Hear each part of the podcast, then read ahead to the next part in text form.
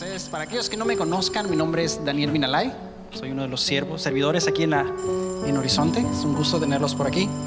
Eh, hoy vamos a continuar con nuestra serie de Despiértame. Y estamos estudiando el libro de Salmos. Estamos estudiando el Salmo 119. Les voy a pedir que me acompañen a sus Biblias. Estamos en el Salmo 119, versículo del 81 al 88. Y dice así. Desfallece mi alma por tu salvación, mas espero en tu palabra. Desfallecieron mis ojos por tu palabra, diciendo, ¿cuándo me consolarás? Porque estoy como lodre al humo. No he olvidado tus estatutos. ¿Cuántos son los días de tu siervo? ¿Cuándo harás juicios contra los que me persiguen? Los soberbios me han cavado hoyos, mas no proceden según tu ley. Todos tus mandamientos son verdad. Sin causa me persigue. Ayúdame Casi me han echado por tierra, pero no he dejado tus mandamientos. Vivifícame conforme a tu misericordia y guardaré los testimonios de tu boca. Señor, te damos muchísimas gracias esta mañana mientras recientemente acabamos de celebrar que tú naciste, Señor. Acabamos de celebrar que tú estuviste con nosotros. Te pedimos en esta mañana que tú nos enseñes, que tú nos hables a través de este pasaje y que podamos comprender tu verdad y que podamos comprender tu amor y tu misericordia. Te damos muchísimas gracias en el nombre de tu Hijo amado Jesús. Amén. A lo largo de nuestras vidas, la mayoría de nosotros, si no es que todos nosotros, en algún punto de ella, vamos a experimentar una situación de dolor o una situación de desesperación tan fuerte que vamos a sentir que desfallecemos. Va a ser de ese tipo de situaciones en las que vamos a sentir que las fuerzas nos abandonan, donde vamos a sentir que no hay nada que podamos hacer. Momentos tan duros que nos hacen preguntarnos, ¿por qué a mí? ¿Cuánto tiempo tengo que aguantar esto? Seguro que cualquiera en este lugar que probablemente tenga por encima de 50 años ha experimentado esto por lo menos una vez en su vida si no es que incluso antes. Son esos momentos en la vida en las que tienes hasta decirle a Dios, ¿por qué? ¿Dónde estás? ¿Por qué yo tengo que pasar por esto? Son momentos en los que realmente se prueba tu fe, son momentos en los que realmente se prueba todo y tú llegas al momento de decir, ¿sabes qué Dios? Ya, mejor mátame, mejor llévame contigo que tener que seguir experimentando esto. ¿Alguno de ustedes alguna vez ha experimentado lo que es eh, la depresión? ¿Han sentido esa sensación de que de repente sientes que ya no hay futuro? Que no importa lo que hagas, el mundo nunca va a volver a brillar. Que no importa lo que suceda, las cosas simplemente no valen la pena. No te quieres parar, no quieres luchar y simplemente dices, ¿para qué? Si me paro de todos modos va a seguir lo mismo, no lo voy a lograr, preferiría morir. Y justo este versículo es lo que vamos a ver, justo en estos pasajes es lo que vamos a ver. David se encuentra en una situación muy difícil. Y David se encuentra en un momento en el que él dice, ¿qué pasó aquí? Empecemos con el versículo 81, dice, desfallece mi alma por tu salvación, mas espero en tu palabra. De entrada David está diciendo, ¿sabes qué? En este momento siento que ya no me alcanzan las fuerzas ¿Sabes qué? En este momento siento que me estoy muriendo. Desfallece mi vida. David empieza estos versículos con una nota bastante eh, depresiva en cierto punto, pero tiene un contraste, más espero en tu palabra. Hay una gran, gran diferencia entre las personas que hemos conocido a Cristo y los que no. David no había conocido claramente al Mesías, pero él conocía a Dios. Él sabía que su palabra era verdad. Él sabía que sus mandamientos eran justos y él decía, siento que mi vida se me va, pero yo espero en tu palabra. Yo estoy esperando en lo que tú dijiste, yo estoy esperando en lo que tú has prometido. Versículo 82 dice, desfallecieron mis ojos por tu palabra diciendo, ¿cuándo me vas a consolar? David no estaba simplemente ahí sentado, deprimiéndose. Él se estaba gastando los ojos leyendo la palabra una y otra y otra vez. Desfallecieron mis ojos por tu palabra. ¿Y por qué estaba él leyendo tan intensamente? Dice, diciendo, ¿cuándo me consolarás? ¿Alguna vez te ha tocado estar en esas experiencias en las que algo sucedió, algo pasó y tú estás intensamente leyendo la Biblia y leyendo y leyendo y leyendo, tratando de encontrar esa respuesta de Dios? Y tú estás preguntándole, Señor, háblame y lees y lees y lees y lees y oras y sientes que la respuesta no llega. Y David es lo que dice, ¿sabes qué? Leo y leo y leo hasta que me duelen los ojos. Leo hasta que mi vista se me descansa porque estoy buscando cuándo me vas a consolar. Estoy buscando ese pedacito de la palabra que va a hablar a mi corazón. David no se estaba quedando en este momento así como deprimido sin hacer nada, en el momento de angustia, en el momento de depresión. Él vuelca todas sus energías a la palabra de Dios y a buscar una respuesta, a buscar consuelo y a preguntarle a Dios, ¿cuándo? ¿Cuánto tiempo va a pasar? ¿Cuándo me vas a hablar? ¿Cuándo me vas a consolar? No sé si ustedes recuerdan, lo comentó el pastor Jonathan hace dos semanas. ¿Cuántos libros tenía David en este tiempo? David no estaba como nosotros que buscamos una palabra de Dios a través de toda la Biblia. David en este momento solamente poseía el Pentateuco. Eso significa que nada más tenía Génesis, Éxodo, Levítico, Números y Deuteronomios. Y él dice, estoy empezando desde uno y estoy terminando y no encuentro respuesta. ¿Y qué hago? Me doy por vencido. No, no, no vuelvo a la palabra y lo voy a volver a releer porque aquí va a estar mi consuelo. Y David está leyendo lo mismo y lo mismo y lo mismo. Y me lo puedo imaginar leyendo de repente llegando a Deuteronomios y diciendo, sí, la sangre y el cordero, el sacrificio, la expresión de los pecados, pero ¿cuándo, cuándo me vas a hacer justicia? ¿Cuándo me vas a consolar? versículo 83, porque estoy como el odre al humo, pero no me he olvidado de tus estatutos. Hay algo que me encanta del libro de Salmos, y es que se siente tan real a nuestras emociones. David cuando escribe los salmos no está tratando de impresionarnos con una poesía o una retórica increíble, él no está tratando de proyectar una imagen de sí, yo soy el rey fuerte y resistente, yo soy el hombre de Dios, nunca tengo dudas. David no está tratando de llenar ninguna forma de oración preestablecida. Se siente tan real. Y, esto es algo que me encanta, no sé ustedes, pero yo crecí en una iglesia donde se me enseñó cómo debía orar cómo no podía orar, qué cosas le puedo decir a Dios, qué cosas no le puedo decir a Dios. Me decían, no vengas a quejarte con Dios. Me decían cosas como, hay poder en tu boca, por lo tanto tú no tienes que decir estoy triste.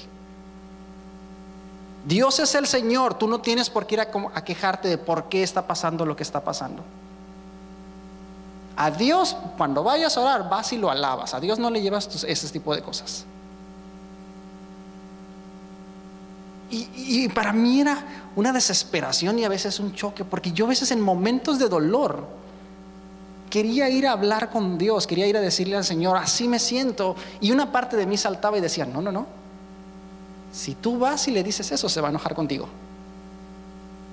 Si tú vas y le dices eso, a lo mejor ya hasta empeora tu situación. Nunca faltaba la parte de mí que me acusaba y decía, hey, ¿y tu fe? No que tu fe, no que cristiano, no que, no que sí, que el Señor es poderoso. ¿Y tu Dios? ¿Y tu fe? Y había esta condenación en mí porque no entendía esto. Pero cuando veo los salmos me encanta. Porque veo que David no se toca el corazón en ese sentido. David no está tratando de llegar, de llenar ninguna oración preestablecida. No está tratando de llenar los requisitos que alguien le dijo. Él está dignamente, claramente, liberando completamente su corazón a Dios, diciéndole, así me siento, ya no puedo más.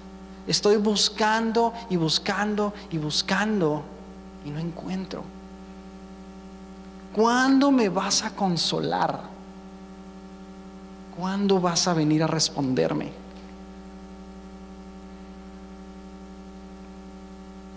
Él estaba realmente tratando de encontrar algo. Y, el rey David es un, es un hombre que se enfrentó a muchas situaciones distintas. Hubo temporadas en las que él estaba simplemente como un niño pequeño ya cuidando a las ovejas. Era el más pequeño, ni siquiera valía como para que lo contaran entre la familia. Cuando alguien llegó a preguntar por los hijos, los mencionaron a todos menos a él. Había momentos en los que él regresaba victorioso y la gente cantaba, Saúl mató a sus miles, pero David a sus diez miles. Había momentos en los que él estuvo allá escondido en la cueva de Adulam, llorando, depresivo, diciendo, ¿por qué a mí? Y hubo momentos en los que estaba en su palacio siendo el rey de uno de los imperios más poderosos de su momento. David experimentó muchas de estas situaciones. Y en todas ellas él descubre una cosa. Versículo 84, ¿cuántos son los días de tu siervo? ¿Alguna vez te has hecho una pregunta similar? ¿Cuánto más? ¿Cuántos años más tengo que aguantar esto? ¿Cuántos meses? Hay veces en los que los días se sienten como años y hay veces en que los años se sienten como días. Pero David estaba en esa pregunta, ¿cuánto más? ¿Cuánto tiempo voy a vivir yo? ¿Y cuándo harás juicio contra los que me persiguen? Es un punto que me impresiona mucho. Es algo que me encanta ver en los salmos de David. Porque yo en los salmos a veces vemos esta realidad de cómo nos sentimos en la vida diaria. Porque muchas veces vemos el Nuevo Testamento y por ejemplo vemos al apóstol Pablo y el apóstol Pablo dice, hey, hey, hey, esténse contentos con todo lo que tienen. Y vemos al apóstol Pablo que dice, no, no, no, yo soy, mira, si tengo, estoy feliz. Si no tengo, estoy feliz. Si estoy desnudo, estoy feliz. Si tengo ropa, estoy feliz. Si tengo hambre, estoy feliz. Y si comí, estoy feliz. Y yo veo eso y digo, ese no soy yo. ese definitivamente no soy yo. Y a veces vemos en el Nuevo Testamento a los apóstoles y, y parecen una especie de superhombres. No se quejan, no le gritan a nadie, no se pelean con otras personas. Los ves y hablan de amor, hablan de paz, hablan de, estas cosas que dicen, ¿sabes qué? Dice, tú sabes que nosotros sabemos que tenemos que perdonar a nuestros enemigos. Nosotros sabemos que tenemos que, que, declarar bendición sobre la vida de que nos hicieron cosas malas. Nosotros sabemos que debemos regresar bien con el mal. Pero hay veces en que no nos sentimos así. En que como David, yo no estoy diciendo, Señor, perdónalo, yo estoy diciendo, hazme justicia. Yo no quiero verte perdonándolo, yo quiero verte juzgándolo. Yo no quiero ver a esa persona restituida como un hermano mío. Yo quiero ver que se le aplique la justicia de Dios por lo que hace. ¿Cuántos se han sentido así alguna vez? no, es, es maravilloso ver que David se sentía igual y que era un hombre conforme al corazón de Dios. Porque, y eso me encanta en los salmos, que te hace sentir tan real. David no está tratando de llenar ninguna idea. Él está sinceramente presentando su corazón ante Dios y le dice, ¿cuándo harás juicio contra los que me están persiguiendo? En esta vida vamos a tener dolor, eso ya lo sabemos. El dolor va a venir de varias eras distintas. La mayoría de las veces simple y sencillamente porque vivimos en un mundo pecaminoso. Y en un mundo pecaminoso, con gente pecaminosa, nos herimos los unos a los otros. En ocasiones va a ser el resultado de tus decisiones. A lo mejor tomaste una mala decisión y estás pagando las consecuencias. O peor aún, a lo mejor tomaste la decisión correcta. Y hay veces en que tomar la decisión correcta trae más dolor trae más dificultad que tocar, tomar la incorrecta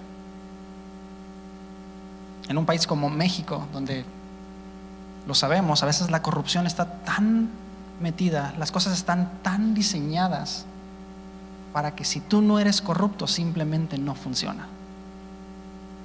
Las leyes a veces están diseñadas de manera que tú casi, casi te están forzando. O pagas o te vas a la quiebra. Pagas o te cierro tu negocio. O pagas o te multo. Y muchas de esas veces ni siquiera es por una justa razón, simple y sencillamente porque a alguien se le antojó que la ley era así, simple y sencillamente para fomentar ese deseo. Muchas veces las decisiones correctas también van a traer dolor. Vimos con el pastor Jonathan hace dos semanas, a veces también es la mano de Dios. El pastor Jonathan nos dijo que su versículo que más detesta de toda la Biblia, que lo vimos hace dos semanas, no sé si se acuerdan, donde David dice, bueno fue que me humillaras. Y es una idea que no nos gusta. Nos gusta la idea de Dios viene a mi rescate. Me gusta la idea de Dios me protege. Nos gusta la idea de Dios viene y me salva. Pero la idea del Dios todopoderoso que creó el universo y que ha decidido humillarme, esa no es muy popular. ¿Que Dios no es amor? ¿Que Dios no es misericordia? ¿Por qué Dios tiene que humillarme? Y sin embargo, David decía, bueno fue que me humillaras. La diferencia principal es que cuando Dios nos humilla, Él tiene un propósito dentro de esa humillación. Dios no te viene a humillar diciendo, ¿sabes que me caíste mal hoy? ¿Sabes que me aburrí? A ver, ¿a quién, eh, quién escojo de Team Marine de Doping? Fulanito. Vamos a ver qué pasa cuando lo humille. No. Igual que un padre tiene a veces que corregir a su hijo. Y los que son padres, díganme, ¿cuándo la corrección es agradable?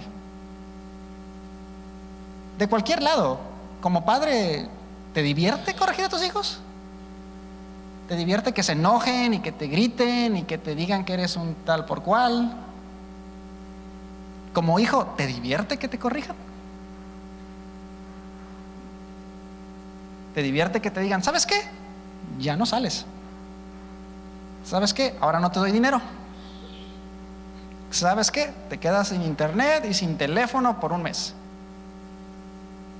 A nadie le gusta la corrección. La corrección nunca es divertida de ninguno de los dos lados la humillación tampoco.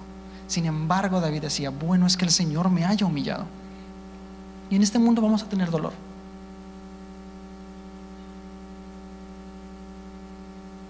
Y finalmente hay una cuarta forma.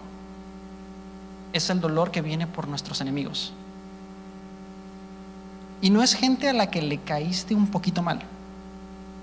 No va a ser gente a la que, bueno, pasó algo y los hiciste enojar. No. Es gente que literalmente te va a odiar. Es gente que literalmente va a buscar hacer todo lo posible por hacerte la vida miserable. Va a ser gente que va a buscar cómo meterte el pie. Va a ser gente que va a buscar cómo hundirte. Eso seguro que todos los hemos experimentado. En el trabajo, en la escuela, en la familia, todos tenemos esas personitas. Esa persona que parece ser que su mayor placer es verte caer. Y justo este es el tipo de dolor que David está experimentando. Dice, ¿cuándo harás juicios contra los que me persiguen? Los soberbios han cavado hoyos, mas no proceden según tu ley. Él está diciendo, me están tendiendo trampas. Están buscando mi caída. Y no lo están haciendo según tu ley. O sea, ellos no están buscando corregirme. No es que yo me equivoqué y ellos están buscando regresarme al camino. Ellos deliberadamente están buscando colocar algo. Hacerme decir algo equivocado. Hacerme hacer algo equivocado para que puedan destruirme.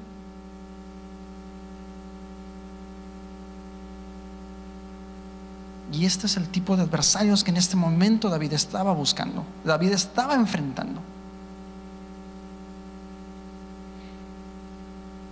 Pero David encuentra una vez más consuelo en la palabra y dice, mas no proceden según tu ley.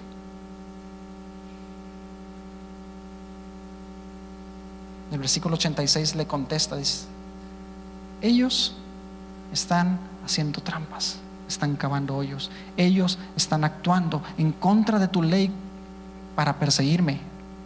Versículo 86, todos tus mandamientos son verdad. Si causa me persiguen, ayúdame. Cuando estas personas buscan a David contra la ley, lo que él hace es irse a esconder en ella.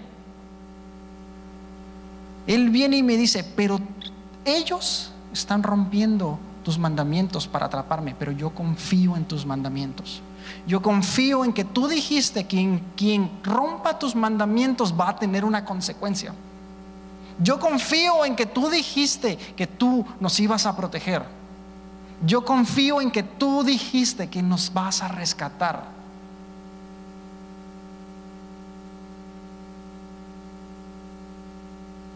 todos tus mandamientos son verdad. Sin causa me persiguen. Ayúdame. Me recuerda mucho la historia de Daniel. Y los voy a leer un poquito. Es en Daniel en el capítulo 6. Vamos a leer del versículo 1 al, al 5. Y dice así: pareció bien a Darío constituir sobre el reino 120 sátrapas que gobernasen en todo el reino. Y sobre ellos tres gobernadores, de los cuales Daniel era uno a quienes estos sátrapas dicen cuenta para que el rey no fuese perjudicado. Pero Daniel mismo era superior a estos sátrapas y gobernadores, porque había en él un espíritu superior y el rey pensó en ponerlo sobre todo el reino. Entonces los gobernadores y sátrapas buscaban ocasión para acusar a Daniel en lo relacionado al reino, mas no podían hallar ocasión alguna o falta porque él era fiel. Y ningún vicio ni falta le fue hallada. Entonces dijeron aquellos hombres, no hallaremos contra este Daniel ocasión alguna para acusarle, si no la hallamos contra él en relación con la ley de su Dios. Y esto era lo que le estaba pasando a David. Estos hombres habían buscado entre toda su vida para ver con qué lo puedo tumbar y no habían encontrado nada. Y ahora que no habían encontrado nada, decidieron empezar a poner trampas. Decidieron empezar a ponerle pequeños ahí arreglitos, uno por aquí, uno por allá, para ver en cuál cae. Y estaban a la espera, en el momento en que caiga, entonces lo aplastamos. Y David le está, le está diciendo a Dios, ellos me están poniendo trampas. Ellos me están persiguiendo, ellos están actuando en contra de tu ley, pero yo confío en tu ley.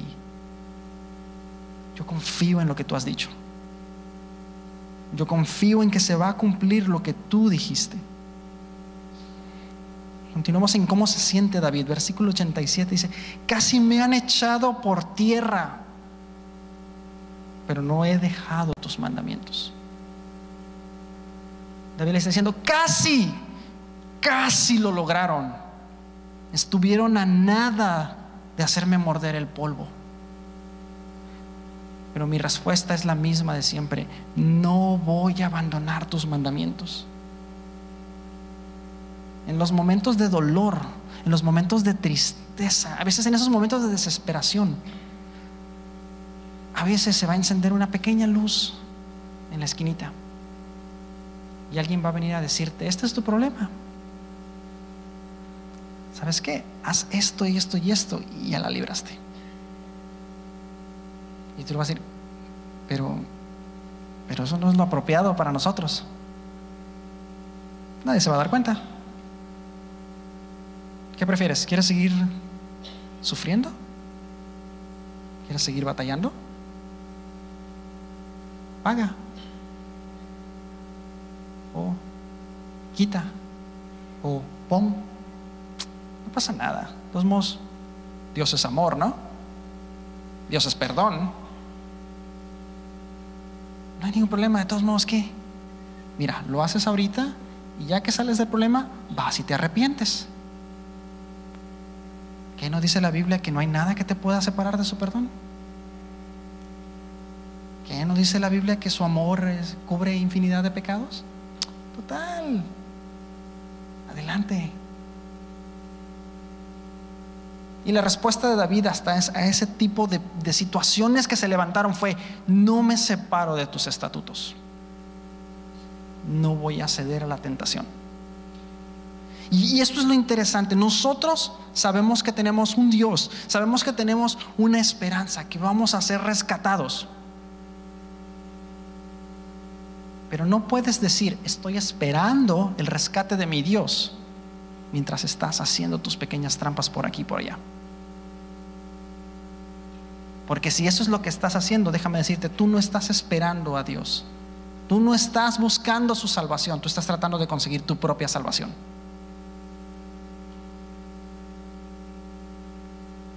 Y no es así. Y David dice, no, yo sigo esperando en mi Dios. Yo sigo meditando en su ley. Yo sigo leyendo. No importa si ya no aguanto los ojos. No importa si se me cansa la vista. Yo voy a seguir meditando en su ley. No importa si siento que mi alma desfallece. Yo sigo esperando en su justicia.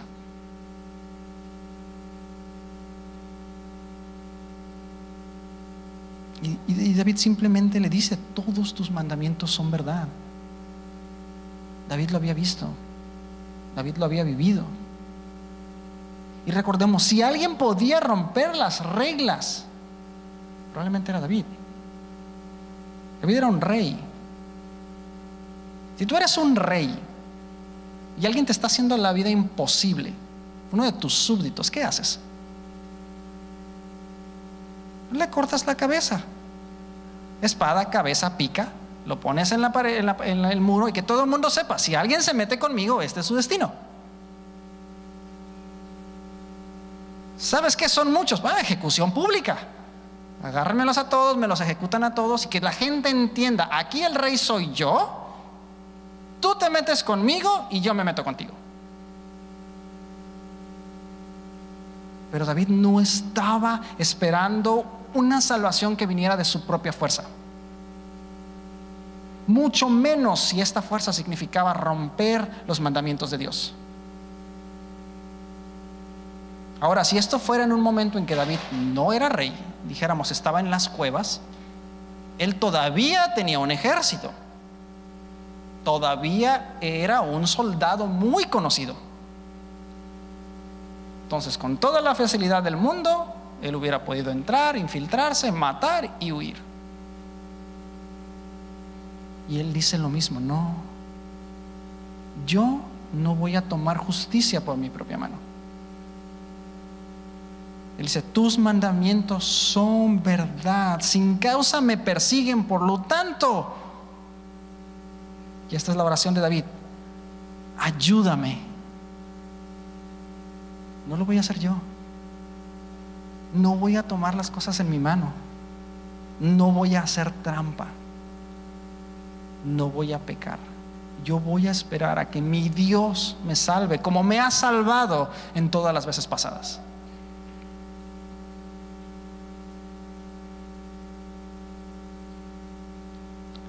Es en el versículo 88.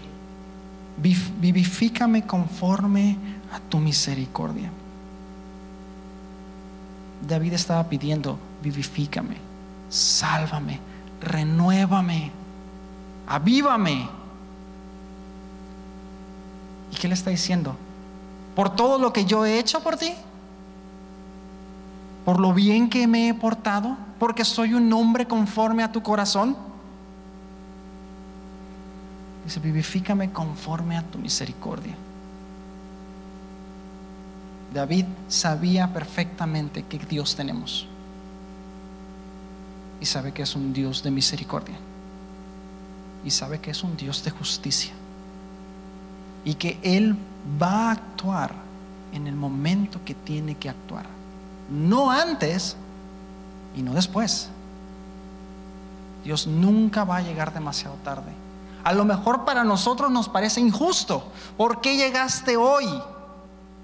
Hubieras llegado ayer. tantas cosas que nos hubiéramos habitado.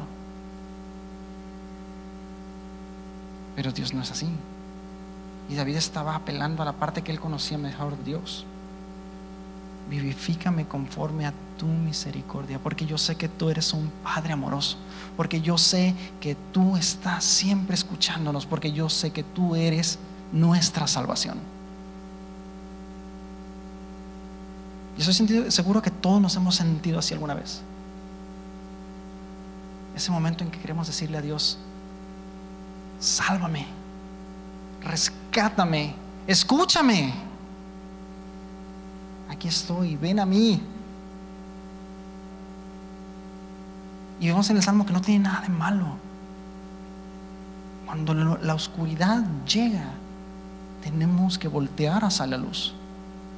Y lo que podemos ver en el ejemplo de David es que en todo esto está repitiendo, me pasa esto, pero yo sigo en tus estatutos. Me pasa esto, pero yo no voy a romper tu ley. Me persiguen estas personas, pero yo no voy a tomar justicia en mi propia mano. Yo estoy aquí esperando la salvación de mi Dios. Porque ellos están rompiendo sus mandamientos. Él hará justicia. Y después dice, después de vivifícame conforme a tu misericordia. Y que le dice, y guardaré los testimonios de tu boca. Déjame decirte algo, Dios no nos salva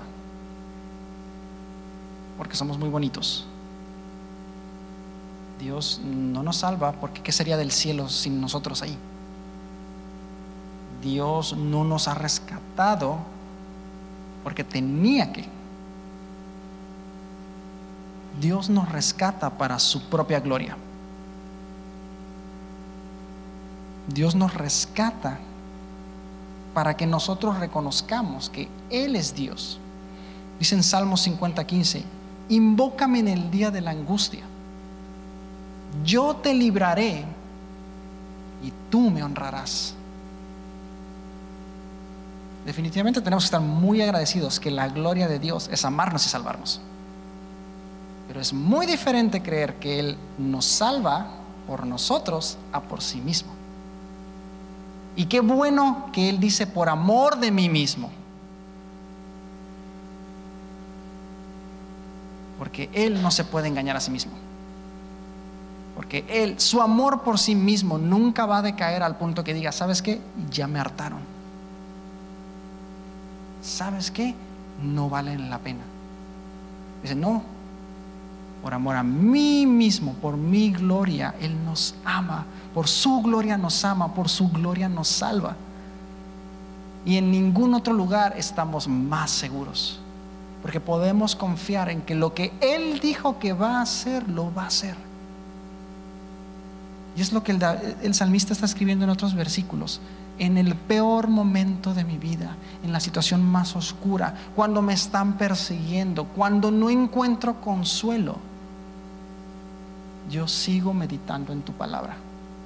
Yo me rehuso a actuar en contra de tu palabra y aquí voy a estar esperando tu salvación. Eso es lo que quería decirles. Cuando los momentos difíciles lleguen, y van a llegar, no podemos evitarlos. Pero cuando lleguen, tenemos que esperar en su palabra y tenemos que esperar en su amor.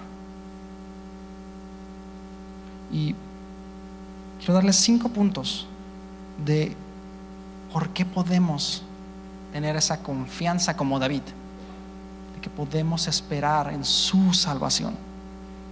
Número uno, porque su amor no tiene límites. Lo vemos en Romanos 8, 34 y 39. ¿Quién es el que condenará?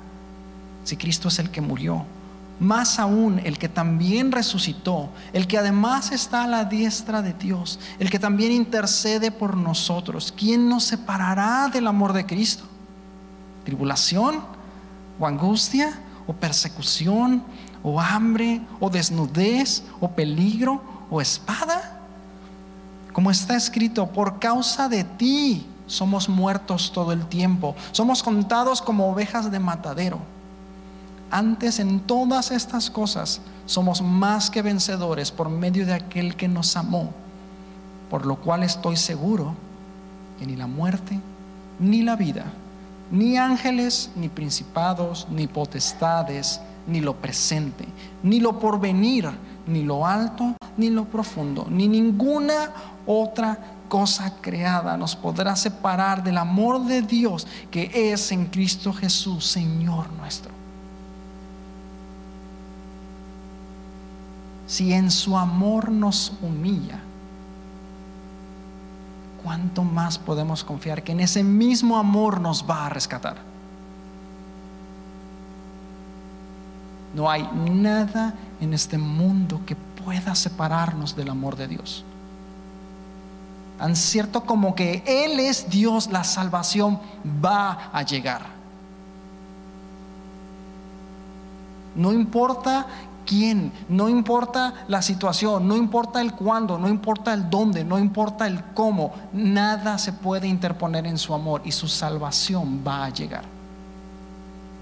Entonces podemos confiar en eso porque su amor no tiene límites. Número dos, porque Él hará justicia. En Gálatas 6, del 6 al 8, dice, no os engañéis, Dios no puede ser burlado, pues todo lo que el hombre sembrare, eso también segará, porque el que siembra para su carne, de su carne segará corrupción, mas el que siembra para el espíritu, del espíritu segará vida eterna. Tan cierto como que nada puede detener su amor Nada puede separarnos del amor que Él nos dio. Nada evitará que Él haga justicia. Cuando el momento llegue, Él va a mostrar su amor y Él mostrará también su justicia. Dios no se va a echar para atrás. Tan seguro como que nuestra salvación va a llegar, la justicia va a llegar. Y gracias a eso podemos estar tranquilos y podemos no tratar nosotros de hacer esa justicia, no traumar las cosas en nuestra mano, porque de la misma manera que no vamos a tratar de nosotros salvarnos a nosotros mismos, porque sabemos que Él nos va a salvar, no vamos nosotros a tratar de tomar la justicia porque sabemos que Él la hará.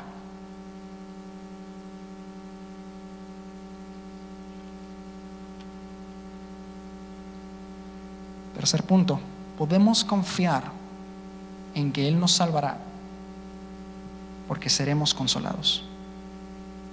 En Mateo 5 del 3 al 6, en las bienaventuranzas, bienaventurados los pobres en espíritu, porque de ellos es el reino de los cielos. Bienaventurados los que lloran, porque ellos recibirán consolación. Bienaventurados los mansos, porque ellos recibirán la tierra por heredad. Y bienaventurados los que tienen hambre y sed de justicia porque ellos serán saciados. David decía, vivifícame y yo te daré la gloria, yo te honraré. ¿Por qué? Porque yo sé que si hoy estoy aquí en el piso, tu salvación va a venir y mañana estaré adorándote. Todos seremos consolados. Y sin importar qué tan oscuro sea el momento en el que estás pasando, cuando la consolación llegue, tú puedes tener confianza de que podrás decir la gloria de Dios, de que tú podrás dar honra, de que tú serás consolado, de que Él te librará y tú lo honrarás. Apocalipsis 21 del 3 al 7, me encanta esta parte. Dice, y oí una gran voz del cielo que decía, he aquí el tabernáculo de Dios con los hombres, y Él morará con ellos, y ellos serán su pueblo, y Dios mismo estará con ellos como su Dios. Enjugará Dios toda lágrima de los ojos de ellos, y ya no habrá muerte, ni habrá más llanto, ni clamor, ni dolor, porque las primeras cosas pasaron. Y el que estaba sentado en el trono dijo, he aquí yo hago nuevas todas las cosas. Y me dijo, escribe porque estas palabras son fiel y verdadera. Y me dijo, hecho está, yo soy el alfa y la omega, el principio y el fin. Al que tuviere sed, yo le daré gratuitamente del agua de la vida. Seremos consolados. Nuestro Dios estará en medio de nosotros, viviendo con nosotros, y Él mismo, Dios mismo se encargará de limpiar las lágrimas de tu vida. Él mismo se encargará de hacer que la tristeza desaparezca. Él mismo se encargará de tomar todo el dolor que alguna vez hubo y convertirlo en gozo. Nuestra esperanza como cristianos no está en este mundo.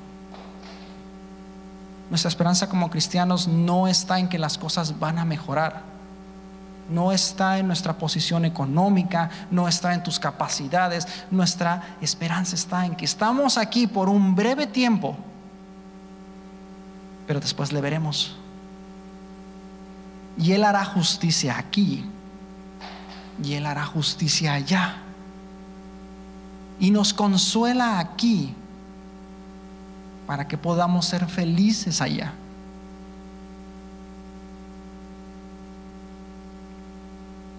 Punto número cuatro, porque Él conoce nuestra debilidad.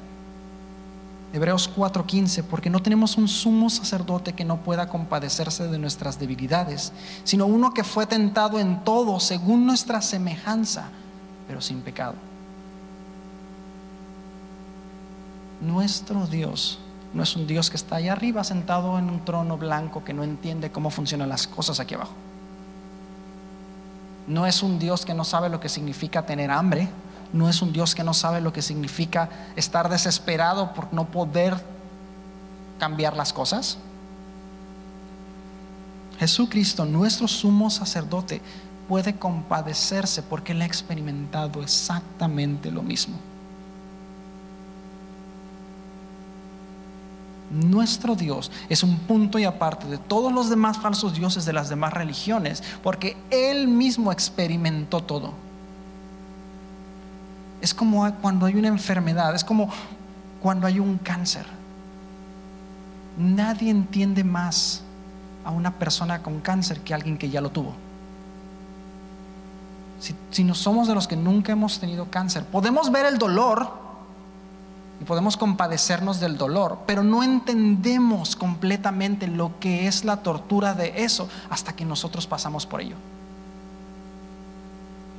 Y aquellos que han salido de la experiencia de un cáncer pueden compadecerse, pueden sentir el mismo dolor de una persona que está entrando a una quimioterapia, aunque ellos ya lo hayan dejado atrás.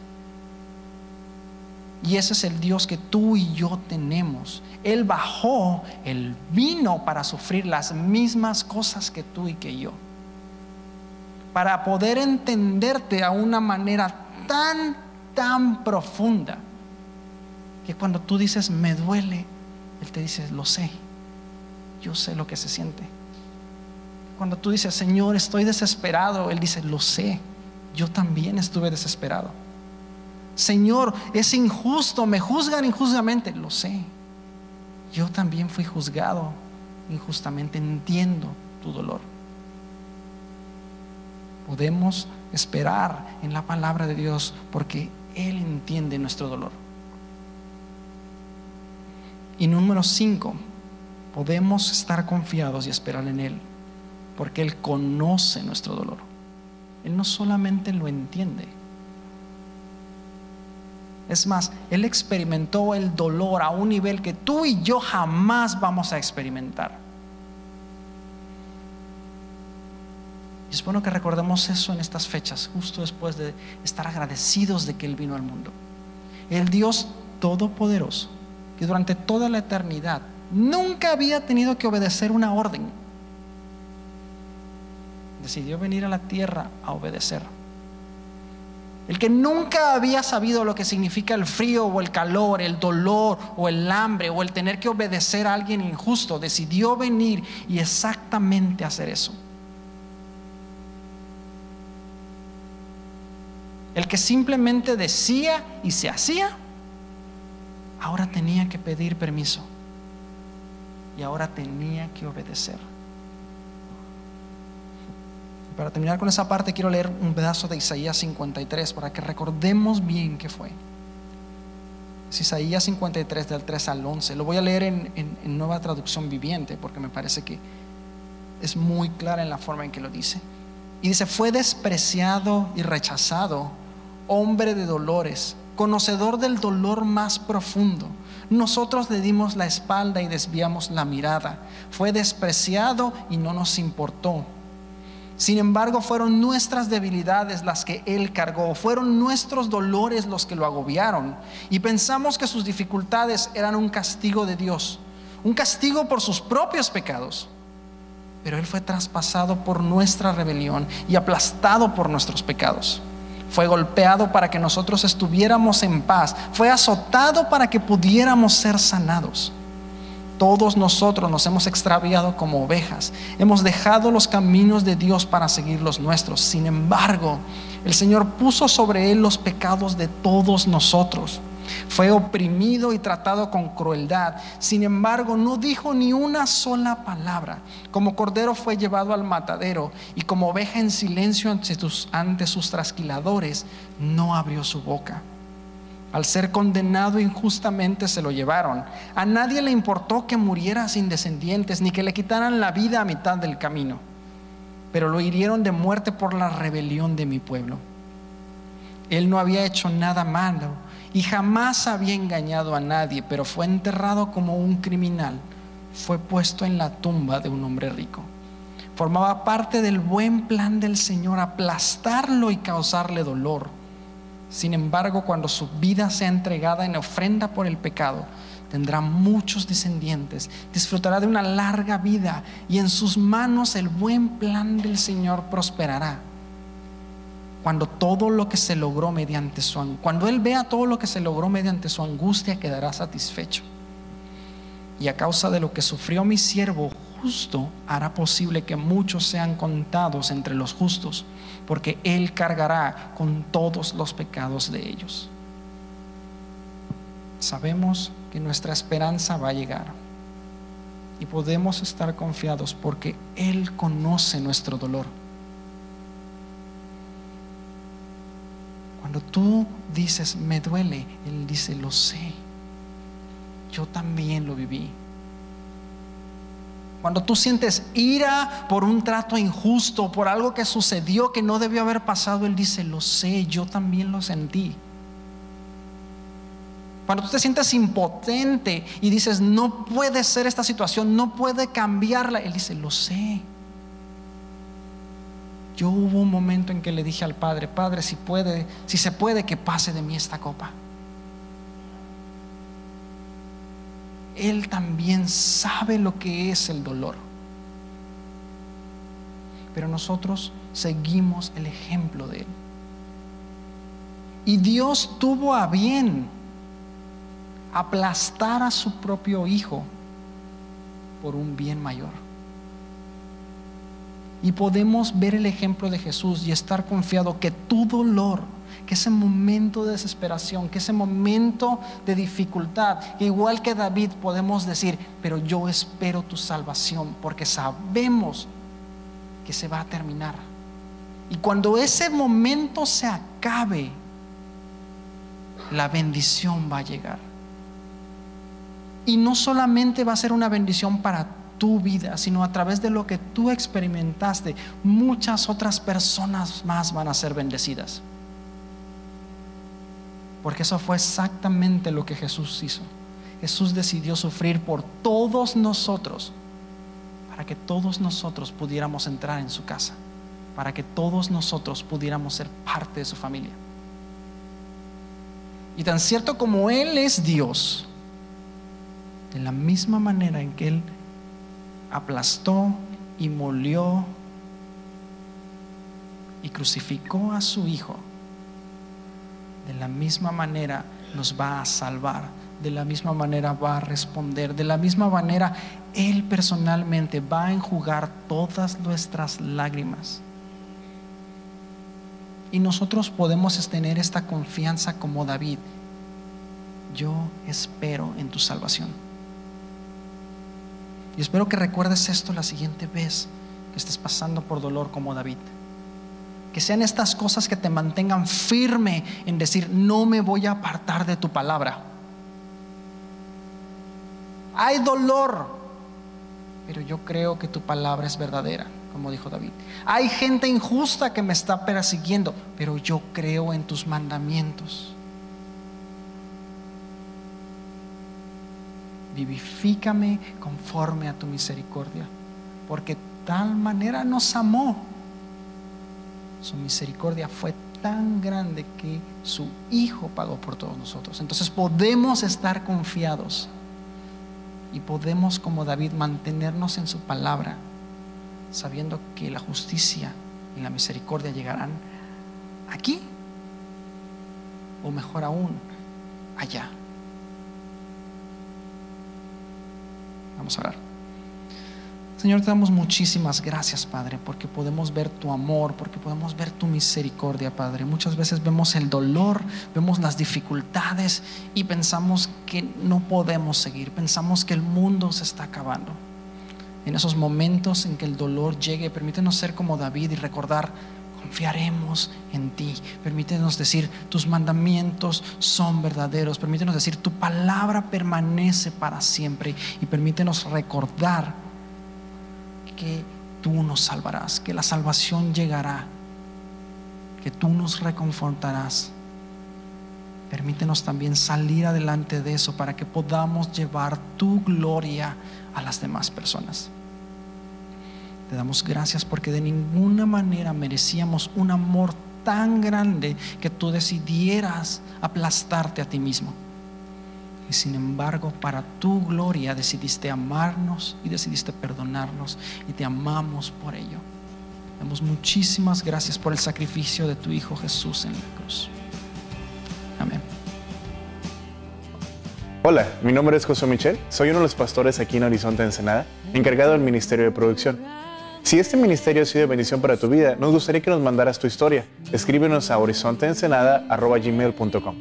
También, si quieres bendecir económicamente nuestro ministerio, puedes ir a horizonteensenada.org diagonal dar. Solo te pedimos que lo que des no interfiera con lo que hace tu iglesia. Gracias.